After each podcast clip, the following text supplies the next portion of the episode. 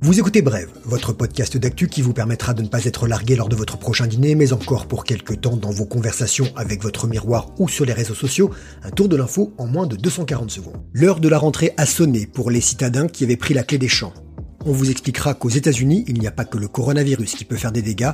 Nous vous dirons à quel point les Français sont joueurs.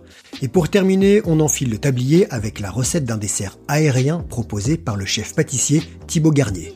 Dès que tu peux remballer tes tongs, maman, on rentre sur Melun, les vacances sont finies. À tous les petits malins de citadins qui avaient décidé de se confiner au vert ou au bord de la mer, va falloir penser à rentrer.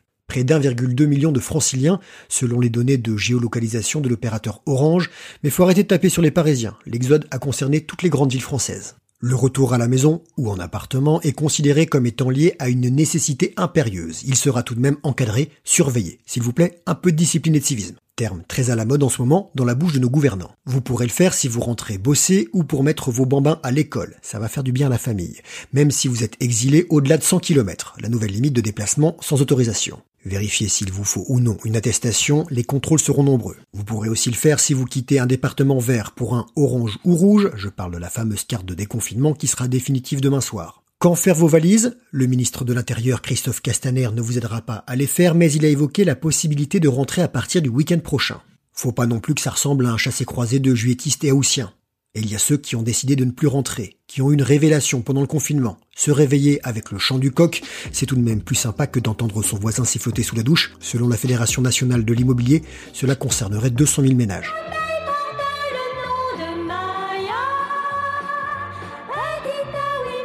L'autre menace, venue d'Asie et qui fait trembler les États-Unis, le frelon asiatique géant, surnommé le frelon meurtrier. Il a été repéré dans l'état de Washington au nord-ouest du pays. Vespa mandarinia. Vespa Oui oui, comme le scooter italien baptisé ainsi pour sa forme de guêpe. L'insecte peut mesurer jusqu'à 5 cm de long. C'est un prédateur d'abeilles, mais aussi un danger pour l'homme. Son dard est suffisamment venimeux pour tuer quelqu'un qui se ferait piquer à de multiples reprises. Au Japon, il tuerait près de 50 personnes chaque année. Son installation menacerait les ruches, c'est le rush pour l'éradiquer. Pourquoi, me direz-vous? Les abeilles menacées ne font pas que produire du miel. Rappelons qu'elles sont aussi utiles et irremplaçables pour la pollinisation. Elles contribuent à la survie et à l'évolution de 80% des espèces végétales dans le monde.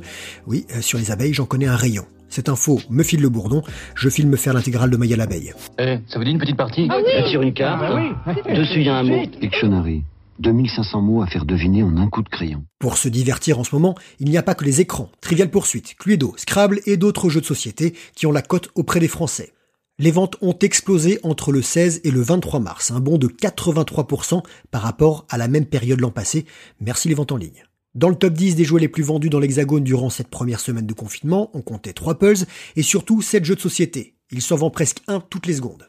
Vas-y, dépêche-toi, lance les dés, arrête de tricher et mélange bien les cartes. Hein. Au fait, le meurtrier, c'est bien le colonel Moutarde avec le chandelier dans la salle à manger Parce que les Français aiment bien se mettre à table. Ces dernières années, notre pays est même devenu le premier marché pour les jeux de société et jeux de cartes en Europe.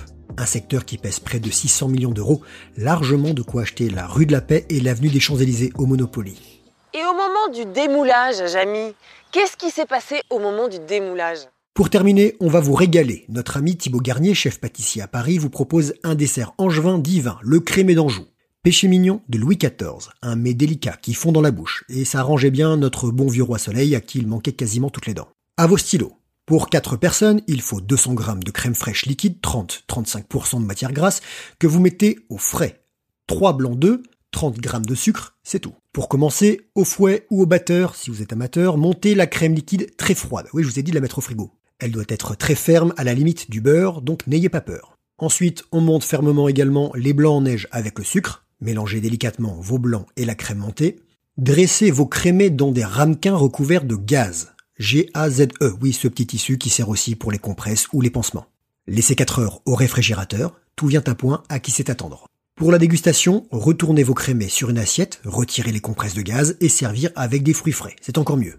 Alors je vous entends d'ici, et si j'ai pas de gaz, je fais comment? Simple, servez directement dans les ramequins. Sur Insta, allez voir Thibaut Garnier Pâtisserie, tout attaché. Et si vous n'avez pas eu le temps de tout noter, réécoutez, c'est l'avantage du podcast. Voilà, c'était bref, merci de votre fidélité, on se retrouve demain, même heure. Suivez-nous sur les réseaux sociaux, parlez-en autour de vous, car l'info, ça se partage.